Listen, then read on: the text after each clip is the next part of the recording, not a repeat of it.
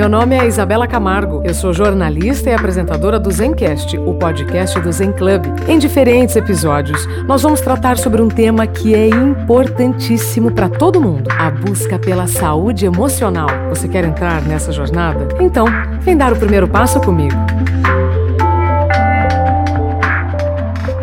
Olá, seja muito bem-vindo, bem-vinda ao Zencast o podcast do Zen Club, a sua plataforma de saúde mental, saúde emocional, bem-estar da mente, como você quiser chamar. O importante é que você se sinta bem. Hoje a gente vai conversar com Ivan Moré, um grande jornalista do esporte e que agora tem falado sobre desobediência produtiva. Vamos entender então com ele o que isso significa e como foi a trajetória dele nesses últimos anos, saindo de um, uma emissora para ir para um canal próprio, não é isso, Ivan? Tudo bem, Isa. Prazer enorme conversar com você e motivar. A gente tem uma responsabilidade muito grande, né? A partir do momento que você se propõe a inspirar pessoas com o seu case, esse envolvimento precisa ser maior possível, né? A gente precisa impactar na vida das pessoas que de repente precisam ouvir uma palavra de transição que é basicamente o que tem acontecido com a minha vida recente. Resolvi apostar para transformar a minha vida. Eu acho que tem valido muito a pena os aprendizados são constantes. A gente tem participado de várias palestras, debatido com muita gente que está vivendo um momento de, de necessidade de mudança, mas não necessariamente, às vezes, tem coragem para tanto. Então, a ideia é tentar contribuir de certa forma, compartilhar as nossas experiências para, de repente, inspirar ou motivar, provocar, num primeiro momento, essa mudança que todo mundo pode fazer. Então, antes da gente falar sobre a desobediência produtiva, conta pra gente como é que foi a sua carreira nesses últimos 20 anos. É, eu e... apresentei o Globo Esporte e o Esporte Espetacular, os dois programas de esportes da, da TV Globo. É. Você saiu, então, do canal para montar o seu canal individual. Essa transição, como ela foi? Ela deu medo? Ela provocou insegurança? Na verdade, foi o seguinte: depois de 20 anos, nos últimos dois dentro da emissora, eu já notava que a sinergia não batia na mesma frequência. A casa tinha ideias e eu notava que as minhas ideias não eram tão convergentes com as ideias da casa. Por quê? Porque os meios de comunicação como um todo, eles cresciam paralelamente, junto com essa inovação tecnológica que vivemos, Existem hoje várias plataformas de comunicação. Né? A TV ainda mantém o um monopólio, a TV Globo principalmente, e eu tentei me conectar com essas pessoas e fazer sentido enquanto um apresentador de TV, mas tendo repercussão em outros meios, que não era necessariamente o que a TV acreditava. Então a gente começou a divergir com algumas ideias. Eu queria ampliar o meu público, trazendo muita gente das redes sociais para participar num programa de TV aberta, mas isso não fazia parte do propósito da casa, que acredita que eles, pura e simplesmente, terem a, a, liderança de mercado, né, TV aberta, eles não precisam, eles não enxergam plataformas de redes sociais como Meio aliados, mas sim, é. mas sim como concorrentes. Eles enxergam como concorrentes. Então, eu sempre fui impedido de participar, de ter canal no YouTube, de participar de entrevistas, de, de blogs, de, de enfim. Existe uma limitação muito grande. E eu comecei a propor ideias que não necessariamente eram aceitas. E chegou um momento que disseram para mim que queriam mudar o programa, que eu continuaria na casa, mas na reportagem. Eu falei, cara, eu, eu não pretendo voltar para reportagem. Não, olha, a gente tem para você a reportagem e sinta-se feliz porque nós queremos continuar com você. Eu falei assim, olha, então eu creio que seja o momento de eu, de eu sair. E eu pedi para sair pedi para sair da emissora. E assim que eu saí, eu recebi convites interessantes, mas o interessante do ponto de vista financeiro, mas não do ponto de vista de entrega, de propósito, de, de oportunidade de reformulação. E eu notei que se eu voltasse imediatamente, depois de sair da Globo, para a TV aberta, eu não daria voz e vazão para a transformação que eu queria promover na minha figura, na minha imagem, enquanto comunicador. Né? Eu fiquei por muito tempo trabalhando no esporte. O esporte é um meio motivador que me proporcionou muito aprendizado, mas ele se transformou meio limitante para mim. Eu queria entender outras ideias, conversar com outros tipos de pessoas, de outros segmentos, e eu dei uma guinada. Eu falei assim: não, eu acho que nesse momento não é o momento de eu voltar para a TV, disse não para as emissoras que me convidaram, e resolvi empreender.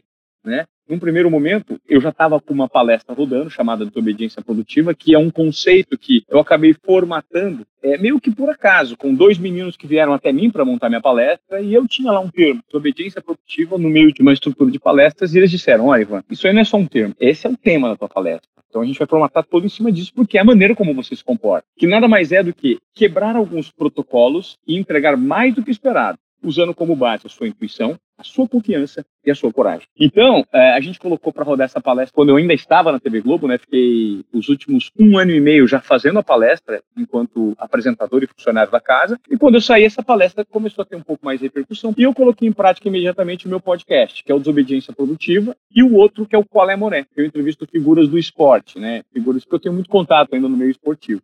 Sim. E aí coloquei os dois podcasts para rodar e tem dado uma repercussão super bacana. O Desobediência Produtiva, em cinco meses, é um dos 100 maiores podcasts do Brasil, é um dos principais podcasts de business. O que é encantador para mim é que eu tenho conversado com pessoas que eu admiro, que durante as entrevistas elas me propõem conhecimento e esse conhecimento eu propago para os meus ouvintes, para minha audiência.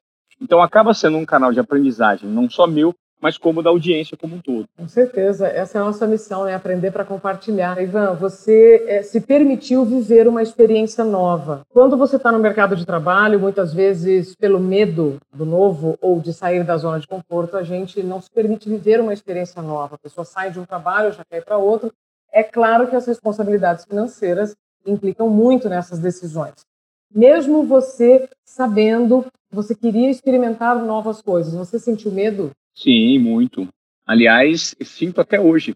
Mas o medo cada vez mais vem diminuindo.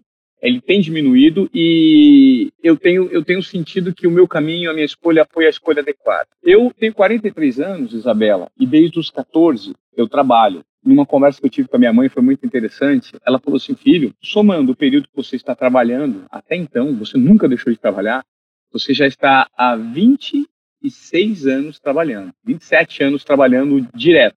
E você sempre conseguiu crescer, você sempre teve um senso de responsabilidade muito grande. E hoje você precisa se permitir a não olhar única e exclusivamente para a parte financeira e se propor a fazer aquilo que o seu coração manda. Então, veja, eu saí da TV Globo, eu era pessoa jurídica, eu saí sem nada, eu não saí com acerto. As pessoas devem imaginar, ah, o João Moré também ficou 20 anos na TV Globo, saiu com um Total. caminhão de dinheiro, não precisa mais é. trabalhar. É. Não é nada disso. Tá? Eu não saí com grana na TV Globo.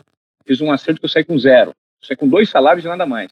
Só que eu tenho, eu me propus por pelo menos um ano, com o meio de algumas reservas que eu, eu guardei, eu tenho uma reserva para viver um ano, e durante esse período eu quero me reinventar. Eu quero me arriscar, eu quero aprender, eu quero dar cinco passos atrás para pegar impulso e dar dez passos para frente. Então, assim, o medo ele existe, eu tenho dois filhos pequenos, só que o medo é superado pela vontade e a curiosidade.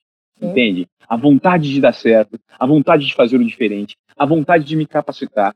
E num papo recente que eu tive com um amigo, um dia que eu estava meio triste, durante esse período que eu saí, teve um ou dois dias que eu fiquei meio cabisbaixo. Eu conversei com um amigo que é do mundo do esporte, é o Gustavo Borges, medalhista olímpico, e eu conversei com ele. Falei, Gustavo, meu, eu tô meio. Ele falou assim, Van, para e preste atenção no que eu vou te dizer. Se tudo, absolutamente tudo, daqui em diante, nesse tempo que você se propôs a viver e que você tem o direito de viver, se tudo der errado, você já vai ter saído no lucro, porque valeu a pena. Nada como a pele em risco. Isso te propõe um crescimento interno, uma resignação e uma vontade de vencer. Essa vontade de vencer, mesmo que ela não aconteça, isso vai te propor um crescimento mental, espiritual, que você não vai ter em nenhuma escola. É a escola da vida. E você não vai ter em nenhuma empresa. Então, a partir do momento que você sai para o mundo de peito aberto, mergulha de peito aberto, você tem muito mais a ganhar do que a perder, independentemente do resultado. E a perseverança e a resignação, é, Isabela, ela fazem, num determinado momento, com que tudo dê certo. Porque eu tenho uma teoria, que inclusive eu compartilhei com um cara super bacana chamado Rafa Velar, me conectei recentemente com ele. Ele diz o seguinte: tudo se trata, para o cara que é empreendedor, de quem aguenta tomar mais porrada na cara. O seu empreendimento ele nada mais é do que um adversário que você vai cair num ringue com ele e você vai ter que lutar 12 assaltos. E nesses 12 assaltos, 99% das pessoas, quando chega no máximo até a metade, está com a cara toda arrebentada, eles jogam a toalha. Então o objetivo é não jogar a toalha. Vá até o final. Porque se você não vencer por nocaute, você vai vencer por pontos. Então tem que aguentar tomar porrada na cara. Tudo se trata de quem aguenta tomar mais porrada na cara, que é o aprendizado, que é a perseverança, que é se entregar cada vez mais para os seus propósitos. Então, é o que eu tenho colocado em prática. Tudo isso com muito estudo, com muito entendimento, com muita humildade, entendendo que o status que a casa te propõe não necessariamente é o status que você tem, enfrentando a sua realidade e olhando para o que você tem e valorizando. A gente é muito acostumado a valorizar só o que a gente gostaria de ter. Ah, puta, eu quero aquilo, eu quero aquilo, eu quero aquilo, eu tô infeliz. Olha para o que você tem e valoriza. Parta desse ponto de partida, porque é um puta do início bacana. Entende? Concordo plenamente. É, eu vivi uma experiência em que eu poderia ter jogado a toalha, como você falou, mas nós estamos optando por uma experiência e a gente tem muito em comum. Eu tenho 23 anos de profissão também, comecei muito jovem e nunca paramos de trabalhar. Ivan, eu te perguntei sobre o medo porque muitas pessoas que estão nos ouvindo provavelmente não seguem o caminho ou não seguem o próprio coração pelo medo. Seu exemplo é maravilhoso. Você falou então antes sobre intuição, confiança e coragem. Esse é o tripé para você então pensar de forma disruptiva, para usar uma palavra que eu sei que você gosta, na prática. Exatamente. Porque, veja, hoje existem muitas oportunidades que às vezes passam na nossa frente e a gente não está com a sensibilidade aguçada para perceber. Você olha, mas não consegue enxergar. Mas quando você olha e consegue enxergar, você não necessariamente tem confiança e coragem para apostar naquilo. Quando você olha, percebe, tem confiança e coloca a coragem para fora, aí é que vem a magia, aí é que vem o acontecimento, aí é que vem a realização. Então, é o momento de apostar. Claro, eu não estou pedindo para ninguém largar o trabalho, para você chutar o balde. Não. Eu só estou te pedindo para que, mesmo dentro do seu trabalho, faça uma análise um pouco mais apurada, um pouco mais aguçada do ambiente e das oportunidades e de como você tem se comportado para saber se, por meio de uma pequena mudança no seu comportamento, você não pode gerar mais valor para o seu chefe, para sua equipe ou até mesmo para você. Ou se você está insatisfeito, por que não dar um tchau para uma situação? Veja, a gente vive um momento de muitas possibilidades, Isabela. Todo mundo que quiser aprender alguma coisa hoje pode, sem pagar. Tem muito ensinamento e aprendizado bacana de graça pelos meios digitais, né? O YouTube se transformou num enorme, se bobear o maior portfólio de conhecimento disponível para todas as pessoas. Então, assim, se você quiser vender bolinho de chuva e você sempre, o seu sonho foi esse, montar um carrinho de cachorro quente ou fazer é, tapioca de tudo quanto é gente, você vai lá, tem tutorial de tudo. Sabe? Hoje você pode dar um jeito na sua vida, mas o que as pessoas estão acostumadas é sim viverem na zona de acomodação. Porque a zona de, de acomodação, que é a zona de conforto, é o lugar mais quentinho do mundo. Só tem um problema: lá nada, absolutamente nada acontece. Então, a minha sugestão é essa. Está aí vinculado o conceito de desobediência produtiva. A desobediência produtiva é você dar vazão para a sua melhor versão. E todo mundo tem algo a ensinar. E todo mundo tem algo a compartilhar. Basta você descobrir dentro de você qual é o seu melhor lado, qual que é a sua melhor versão e colocar isso para fora. Para isso você precisa de autoconhecimento, de autoestima, de autocuidado, ou seja, não adianta só ficar rodando no piloto automático, você ter que parar entender Sim. que você está vivendo para ganhar um salário ou você está vivendo para realmente viver né, e colocar em é. prática o seu melhor. Agora, Ivan, você sabe que quando eu ouvi o nome da sua palestra, Desobediência Produtiva, eu fiquei confusa, porque a palavra desobediência, ela sempre foi usada de uma forma pejorativa, né? Tipo, ah, fulano é desobediente.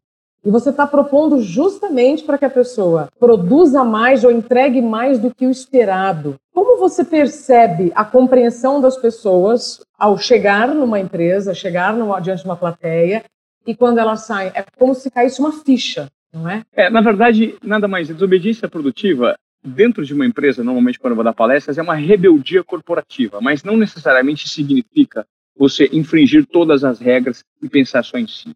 Não é enfrentar maneiras diferentes de entregar resultados de uma forma mais criativa, mais assertiva, mais envolvente e que, de repente, usando o que você tem de mais valioso, que é a sua melhor versão, que é a sua intuição. Então, veja, eu vou dar um exemplo. Durante esse tempo que eu fiquei na TV Globo, várias situações eu consegui me destacar dentro de reportagens que me promoveram a apresentação, que me promoveram vários eventos, por conta da desobediência produtiva. Então eu notava que tinha uma situação aqui existia uma ordem para eu cumprir essa situação. Eu notava, mas se eu fizer diferente, eu vou atingir algo melhor, por conta disso, disso, disso. E eu ia e levava, não, faz desse jeito. Eu falei assim, tá, mas se eu fizer assim? E eu sempre tentava equalizar uma maneira de fazer que não necessariamente seguia todas as regras impostas por quem não está em contato com a reportagem ou com a elaboração do projeto ou do produto e adaptava para algo meu. Eu sempre consegui trazer mais do que esperado, mas porque eu dava vazão e tinha uma leitura quem está na frente. Veja, isso é muito questionável hoje. Talvez esse seja o maior assunto pendente nas grandes corporações, Isabela, debaixo do selo inovação. O que, que é inovar? O que é inovação? A inovação vai muito além da tecnologia, dos avanços tecnológicos. A inovação está dentro de cada pessoa. Inovação nada mais é desaprender para reaprender, é estar aberto a novos conceitos e novos formatos, bem mais horizontalizados, em que todo mundo, dentro dessa corporação, tem voz ativa está proposto a se desprender das hierarquias antigas e colaborar vinculado a um propósito. As pessoas pensam hoje em dia que para você trabalhar numa empresa, você consegue necessariamente separar pessoa física e pessoa jurídica. Eu ouvia de uma pessoa que trabalhava comigo lá na, na emissora recentemente, que era uma pessoa bem bacana. Ele falava: você não vem trabalhar para ser amigo de ninguém, você vem trabalhar para entregar sua melhor versão profissional. O que eu discordo plenamente, principalmente hoje em dia, depois que eu saí do mercado. Por quê? O ambiente tem que fazer sentido para você. O seu gestor tem que fazer sentido para você. Ele tem que estar aberto a ouvir a sua melhor versão.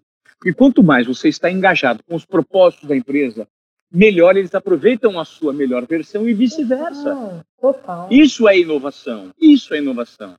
Mas o que eu noto é que hoje é que as grandes corporações, principalmente as empresas familiares, elas estão cada vez mais vinculadas ao projeto de hierarquização. Ou seja, um bom gestor, como por exemplo, é numa empresa como a TV Globo, se ele tem 30 pessoas que são comandadas por ele, debaixo do guarda-chuva dele, o que, que ele faz? Ele achata as condições de trabalho de todos para conseguir, por meio desse achatamento, poupar, conseguir economizar e mostrar para o seu superior imediato que ele é um ótimo gestor, que ele consegue garantir resultados excelentes por meio de métricas financeiras e de cortes de hora extra e de restrição de trabalho, disso, daquilo, de controle. Quanto mais controle, mais economiza, mais ele entrega resultado para o gestor dele e melhor ele fica na imagem. O que é paradoxalmente contra aos conceitos de todas as grandes empresas que têm tentado abraçar e gerenciar os funcionários por meio de um propósito vinculado ao propósito da casa. Como você já disse, né, quando as ideias não convergem, há alguma coisa errada. E a Sim. gente vai engolindo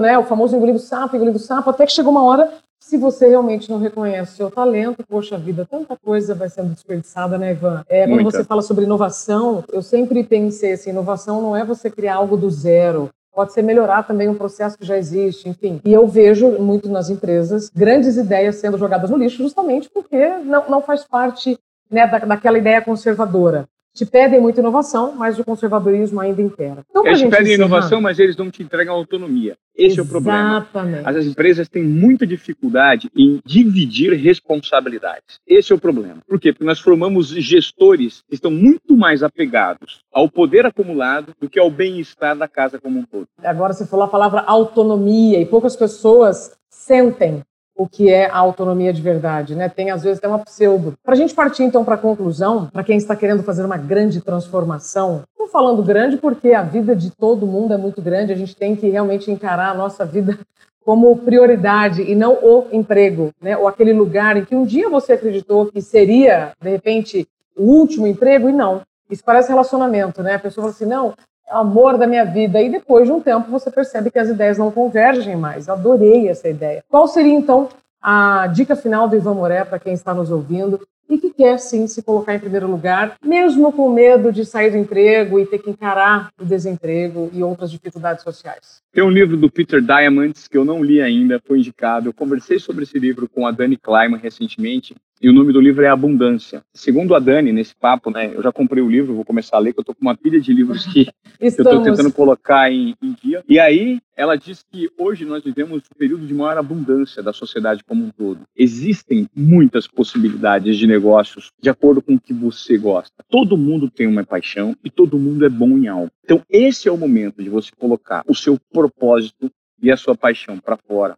vincular os dois, ir atrás de aprendizado, de conhecimento, de entrega, de prática e colocar sua melhor versão para fora. Hoje dá para fazer dinheiro com o que você gosta. Basta você pesquisar, ir atrás e colocar para fora essa coragem de romper paradigmas e ir na direção do que você acredita que vai ser o significado da tua vida daqui em diante. Veja, é, Isa, eu, por 20 anos, fiquei na TV Globo. Pô, Ivan na Globo, eu saio na rua, as pessoas pedem para tirar foto comigo. Isso é muito legal. Só que eu quero ser lembrado nos próximos 20 anos como o Ivan que fez isso, isso, isso, isso, isso, isso, isso. Ah, ele também trabalhou na Globo. Então é um momento enorme de eu dar vazão aos meus sonhos, de eu realizar coisas que eu acredito que vão dar certo, de eu colocar em prática toda a minha atenção, resignação e paciência para aprender um novo formato de comunicação, para me conectar com as pessoas, para gerar relevância. Por isso, você que está nos ouvindo, pense no que você é bom, O que você gosta de fazer? Qual que é o seu destino? Qual que é o seu sonho? Corra atrás desse seu sonho e coloque ele em prática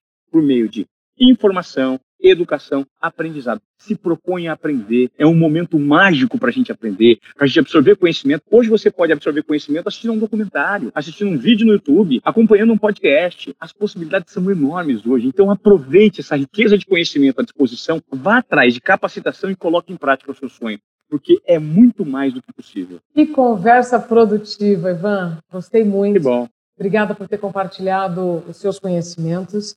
E eu vou Obrigado. encerrar esse nosso episódio com uma frase que você me deu uma pergunta, né? Sua sensibilidade está aguçada o suficiente para observar as oportunidades? Eu é acho que essa pergunta pode trazer inúmeras respostas e aí a partir de agora, então, te agradecendo profundamente pelo seu tempo. Obrigada, Ivan. Obrigado, querida. Foi um prazer. Até lá. Você, então, ouviu mais um episódio do Zencast, o podcast do Zen Club.